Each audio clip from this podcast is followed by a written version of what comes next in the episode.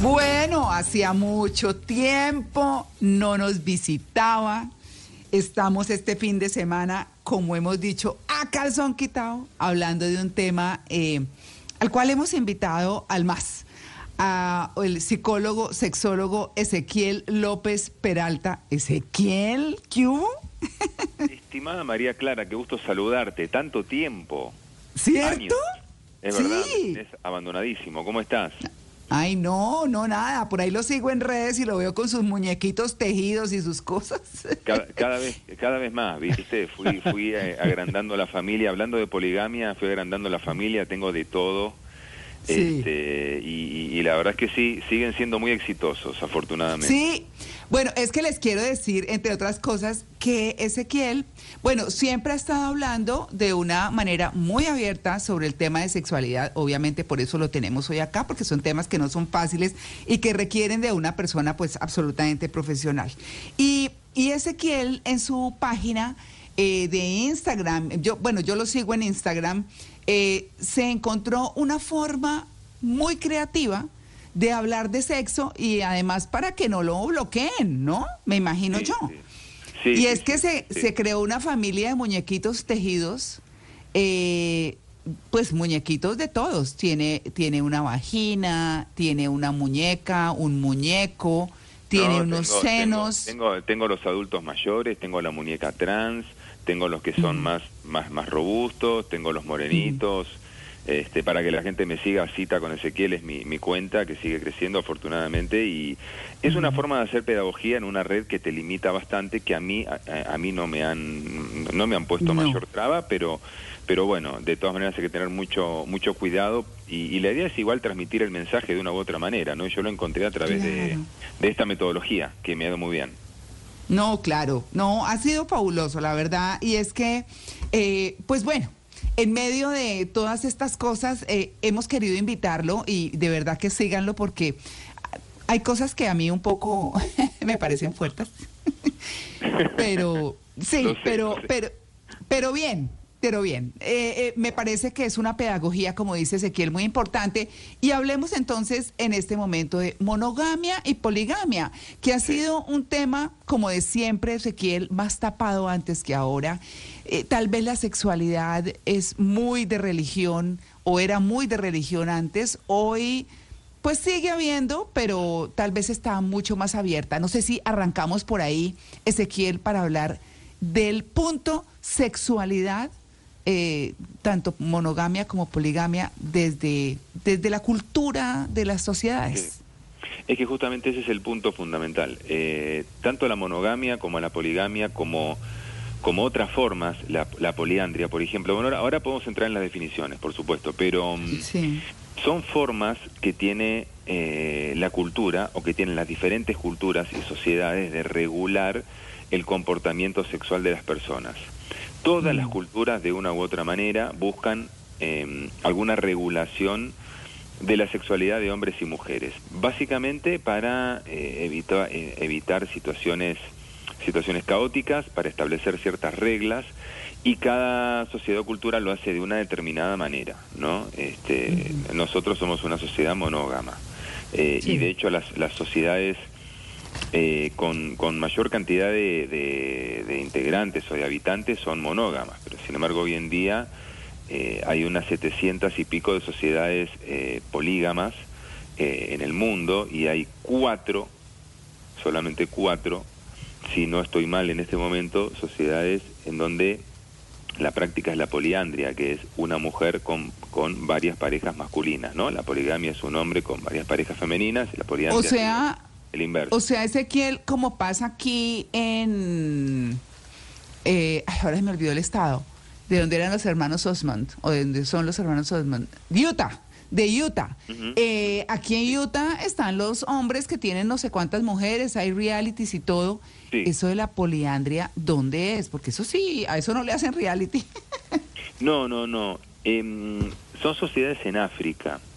Ah. Eh, Kenia, República del Congo, eh, Nigeria y no me acuerdo la otra, pero pero además son sociedades muy, muy pequeñas, ¿no? Obviamente no se habla mucho de eso, pero eh, entrando en, en, temas que, que, me parece importante para la gente, porque la verdad es que es bastante compleja la cuestión, porque de hecho, de hecho inclusive, sí. Si, si ampliamos la cuestión, también deberíamos hablar de poliamor, de parejas abiertas, diferentes formas de parejas abiertas. O sea, el tema es complejo, ¿no?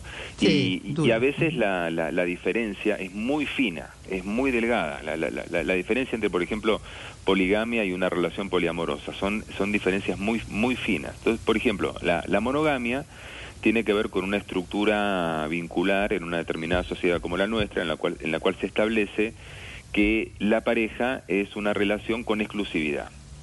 Ahora, hay que seguir haciendo distinciones, exclusividad social o exclusividad sexual o ambas.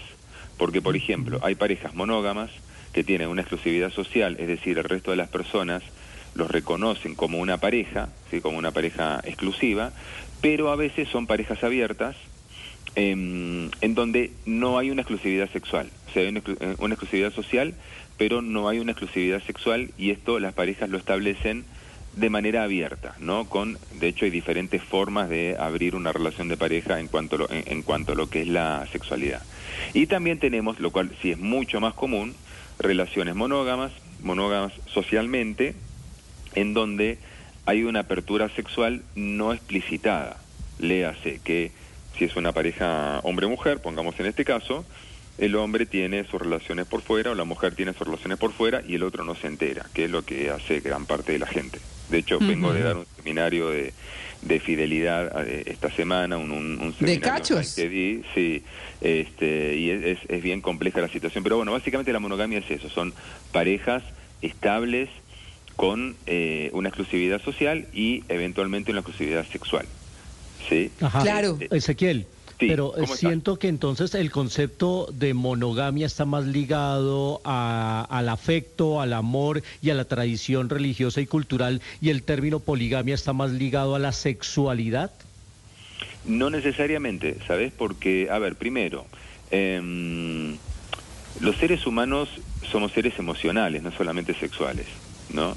Porque se ha discutido mucho, eh, y sobre todo los, biólogos evolucionistas en particular, han discutido mucho cuál es la naturaleza del ser humano. ¿Sí? Cuando digo el ser humano, hombre mujer, por supuesto, ¿no? Eh, y no se ha encontrado realmente, no hay, no hay teorías sustentadas que planteen que los, los, eh, los seres humanos, hombres y mujeres, somos eh, animalitos que tenemos sexo con todo el mundo y que no nos interesa establecer un vínculo de pareja estable. No, no es así. Somos, somos seres emocionales, afectivos, con un cerebro límbico, emocional, con una influencia muy marcada por esto y tendemos a establecer relaciones. Tendemos a establecer relaciones estables, ¿no? Tendemos a anidarnos. Y ahí es donde entra la cultura a regular qué tipo de relación es permitida en el marco de esa cultura y de esa sociedad en particular. Entonces, la poligamia, uno podría decir que sí, que es, a ver, podría decir que una sociedad polígama es una sociedad más abierta sexualmente hablando. Y no es así. Son sociedades extremadamente reguladas. Mirá, en el 2017... ¿Ah, sí? sí, en el 2017 yo conocí Egipto, ¿no? Y, y tuve la posibilidad, porque me sería muy barato en ese momento, de contratar a un guía para mí, solo para mí, durante cinco días. Me acompañaba todo el día a todos lados, ¿no? Este, y entonces, claro, a mí me interesaba mucho el tema de la poligamia, porque nunca ha habido una sociedad con estas características. Y le pregunté de todo lo, de todo lo que se te ocurra, con este tipo, además hicimos una amistad increíble, tal es así que me llevó a su casa y que me llevó a su ah. barrio. O sea, cosa que, o sea, conocí rincones del Cairo que ningún turista conoce, ¿viste? qué bien. Y mm, para hacerte la corta, para resumir la cuestión, la sociedad musulmana es una sociedad polígama, pero tiene unas reglas muy claras. Primero, máximo cuatro mujeres. ¿Sí? Eh, es como el, el, número máximo de personas. Y digamos, una, una regla muy, una regla, sí, igual, cuatro, cuatro tenés para entretener. Ah, se queda corto, se queda claro, corto. Hay hombres que dicen que cómo, cómo se, enredan con cómo se aguantan cuatro mujeres, pero eso me parece machista, Ezequiel. Sí. sí, sí, no, no, está bien, está bien, eso es verdad. Ahora, mm.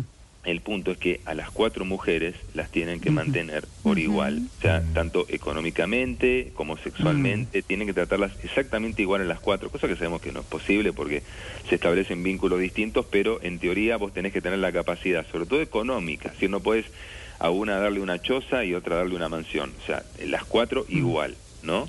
Con lo cual, de hecho, él, este, eh, este, este señor, este amigo guía, este, él, tenía una, una, familia, digamos, que podría tranquilamente ser una familia tradicional de, acá, de Colombia, de, no sé, de, nuestra cultura. Digamos, Él tenía su mujer, o tiene su mujer, y sus tres hijos. Y punto. Eh, porque, claro, no tiene la posibilidad económica de tener más de una mujer, eh, y de hecho, en esas culturas, las, los hombres que tienen varias mujeres son muy pocos.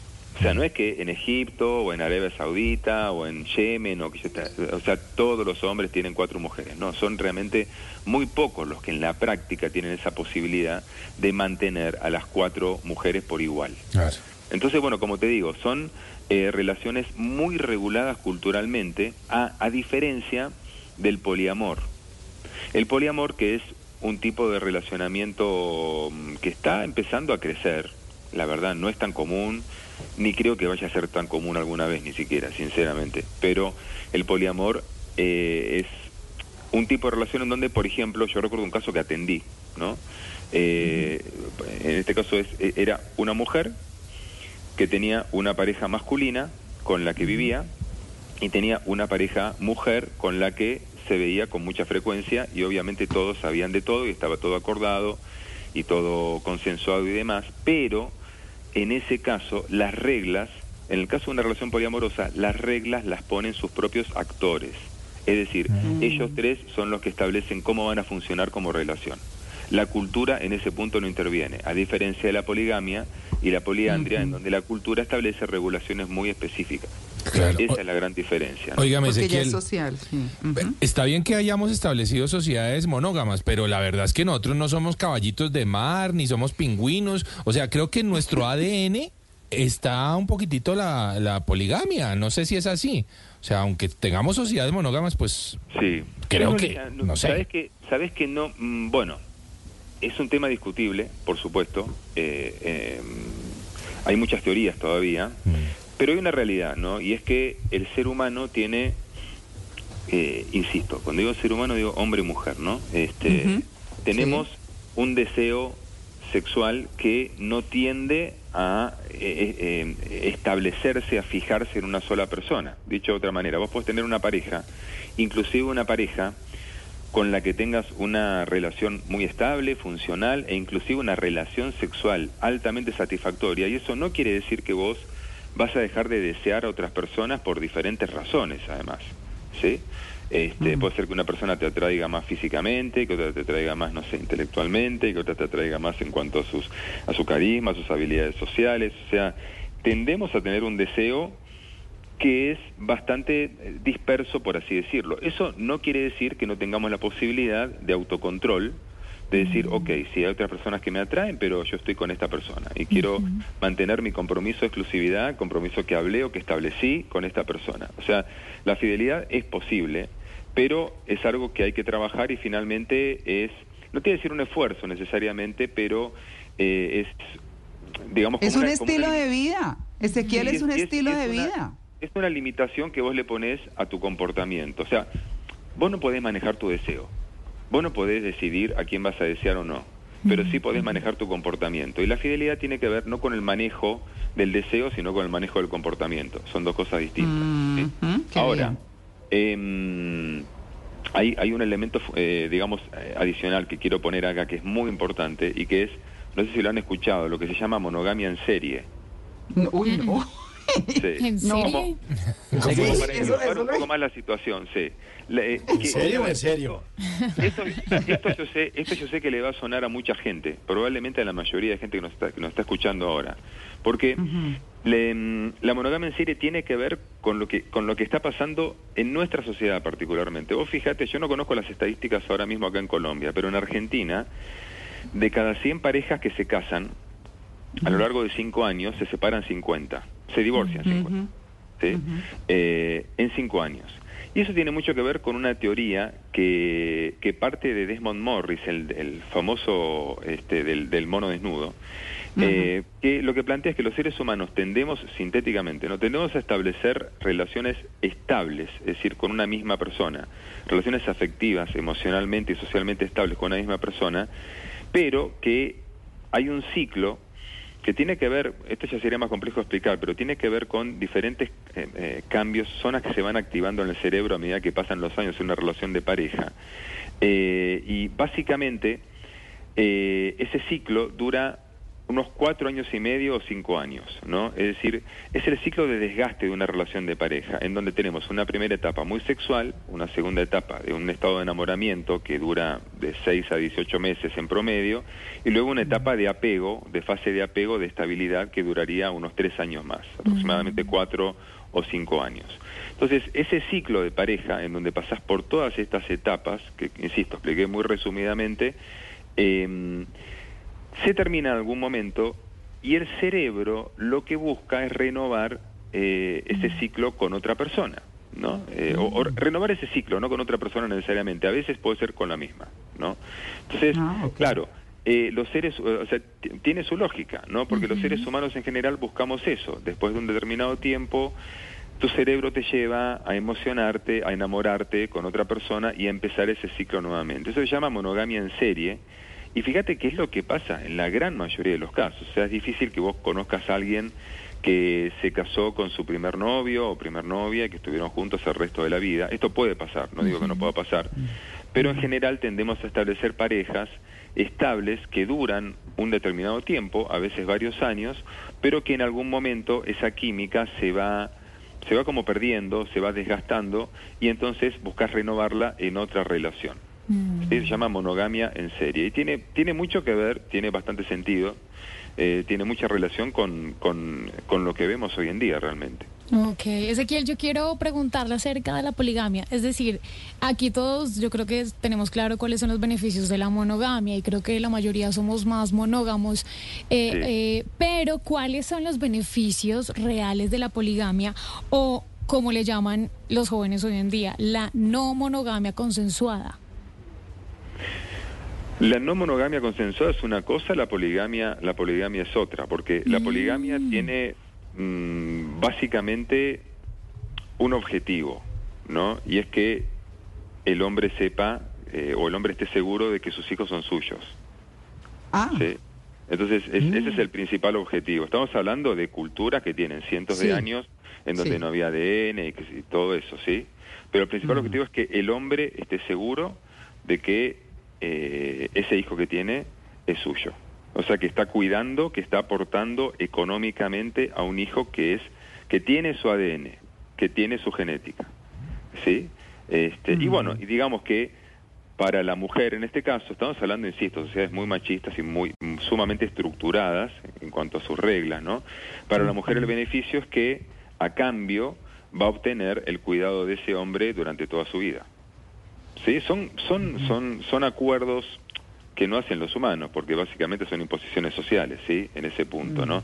Pero ese es el principal beneficio de lado y lado, que, a ver, que es absolutamente discutible, sí, pero me preguntas cuál es el, cuál es el, el beneficio, eh, es básicamente ese, ¿sí? Claro. Eh, bueno, Ezequiel, yo, ¿será que usted nos regala cinco minuticos más en el próximo segmento para cerrar el tema? para cerrar el tema.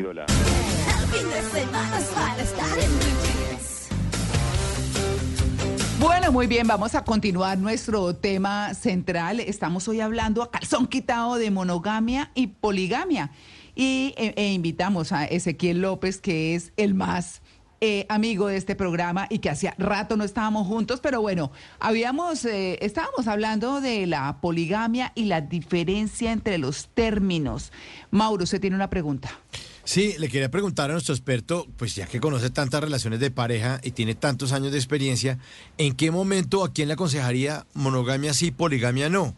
Usted dice, es que esto no es para todo el mundo, pero ¿para quién sería eh, posible y para quién no lo recomendaría? Mira, yo diría, a ver, las, las opciones no son necesariamente estas dos. eh, hay otras opciones, digamos. Eh, lo que mm, en este momento las parejas tienen que resolver, y creo que hoy en día eh, se dan las condiciones y hay mucha más información y mucha más apertura a nivel social para poder hablar esto de manera explícita. Entonces las parejas creo que tienen que resolver en algún momento si desean abrir su relación. ¿Sí? entonces cuando, cuando acuerdan abrir su relación, no es la única opción la poligamia. ¿sí? Eh, digamos que cuando hablamos de una relación abierta, que era justamente el, punto que faltaba tocar ahora, con todas las, distinciones que hicimos, son relaciones en las cuales una, una pareja decide eh, abrir su relación sexual o afectivamente, o las dos, en general sexualmente. O sea, las parejas abiertas en general lo que acuerdan es que cada uno puede tener una vida sexual por fuera de la pareja, este, siempre y cuando no se involucre amorosamente, cosa que por otro lado no es tan fácil de, regular o de limitar. Porque, además, sabemos que del sexo al amor, por diferentes razones este, biológicas, emocionales y demás, hay un solo paso, ¿no? Pero en principio hay parejas que llegan a un punto en donde eh, eh, son conscientes de que tienen un deseo que va va más allá de la relación y de que ya no tienen ganas de limitarse en ese sentido, que quieren eh, hacer otro tipo de experiencias. Entonces lo hablan desde un lugar amoroso pero sincero a la vez y acuerdan abrir su relación. ¿sí? Cosa que a muchas parejas les funciona, pero la realidad es que hoy en día a la, mayor, digamos, la mayoría de las parejas no están preparadas para esto. ¿no? En ese punto hay hay un par de recomendaciones, ya respondiendo a tu pregunta, ahora sí directamente, que hay que tener en cuenta. Primero, no es lo más recomendable tener una relación abierta cuando la pareja no está bien como pareja o no está bien sexualmente. O sea, este tipo de relaciones son para parejas que están eh, sexualmente conectadas, que tienen una relación funcional con una comunicación muy sincera, muy abierta y demás, y que lo hacen como una manera de mejorar no solamente la relación de pareja, sino también este, el, eh, el estado emocional y sexual de las personas que componen la pareja. Pero cuando la pareja no está bien Sí, pero cuando la pareja no está bien, lo más probable es que esto sea el último empujón, el último salto al vacío. ¿sí? Y por otro lado, tienen que hablar, eh, establecer unas condiciones. Por ejemplo, hay parejas abiertas que se cuentan absolutamente todo. Sí, esta noche salgo con Juan, esta noche salgo con, con Marta, no sé qué, eh, y, se cuentan todo, y saben absolutamente mm. todo, y apenas llega el otro de la salida, se cuentan lo que pasa, y hasta se excitan y se estimulan y hacen el amor y qué sé yo. Y otras parejas son abiertas, pero dicen, mira, vos haces lo que tenés que hacer, yo hago lo que tengo que hacer, y nadie se entera, a menos que sea por una casualidad, pero nadie se entera, yo no voy a estar buscando qué hace vos, eh, vos no estés mirando qué hago yo, y, y lo hacen de una manera acordada, pero velada, no ante la mirada del otro. Sí, hay varias formas de hacerlo, pero la verdad es que, como te digo, hoy en día se habla mucho de las parejas abiertas eh, en la medida en que son relaciones que están más alineadas con lo que es la realidad del deseo del ser humano, que es, como te decía al comienzo, un deseo diverso, un deseo que tiende a, dispersarse en torno a diferentes personas o diferentes posibilidades. Este, entonces, este tipo de relaciones están más alineadas con eso pero emocionalmente hablando venimos de una, de una cultura que todavía no ha salido del amor romántico eh, y de esta mirada de, exclusividad que tenemos, yo creo que la mayoría de personas no estamos preparadas para esto. ¿sí? O sea, en un punto lo queremos, pero por otro lado no estamos preparadas psicológicamente para esto. Y por eso hay tanta infidelidad, ¿sí? porque las personas finalmente lo terminan haciendo de manera oculta, por otro lado, y, y bueno, y ahí aparecen esas problemáticas, ¿no? Claro, es que ahí, ahí Ezequiel, y, ya para cerrar nos queda un minutico, ahí es como lo que, con lo que cada quien se sienta cómodo, ¿podría uno decir eso?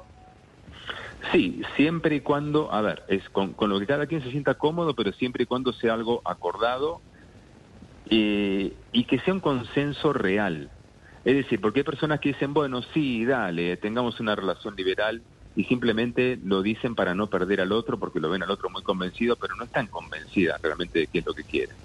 Ese tipo de, acuerdos no son acuerdos plenos, no son acuerdos basados eh, en, decisiones reales de las dos personas, en necesidades reales de las dos personas. Y esos acuerdos no funcionan. Funcionan en la medida en que sean acuerdos plenos. Es como el caso de, bueno, ya esto sería para, otro, para otra entrevista, pero como el caso de los tríos, ¿viste? Que bueno, sí, ah, dale, hagámoslo, digamos. Entonces, lo haces para complacer a tu pareja, pero vos no querés. Entonces lo haces para, para, para, para no perder al otro, porque decís, bueno, pero es que si no lo hace delante mío, lo va a hacer por detrás, entonces, bueno, lo hago, pero vos no querés hacerlo. Esas cosas no funcionan, esas cosas son una bomba de tiempo. Entonces es importante que sean acuerdos reales. Mm. Bueno, ahí nos dejó con otro tema. No, lo vamos a volver a invitar, Ezequiel, porque me parece que son, sí, son cosas que están en, en, la cotidianidad de muchas personas y que, bueno, vale la pena eh, que tengan en cuenta esos puntos desde lo profesional, como usted habla. Ezequiel, muchas gracias. Recordemos las redes, por favor. Eh, claro que sí, cita con Ezequiel, cita con C, Ezequiel con Z, en Instagram, que es mi red principal en la que publico todos los días. Y María Clara, un gran placer.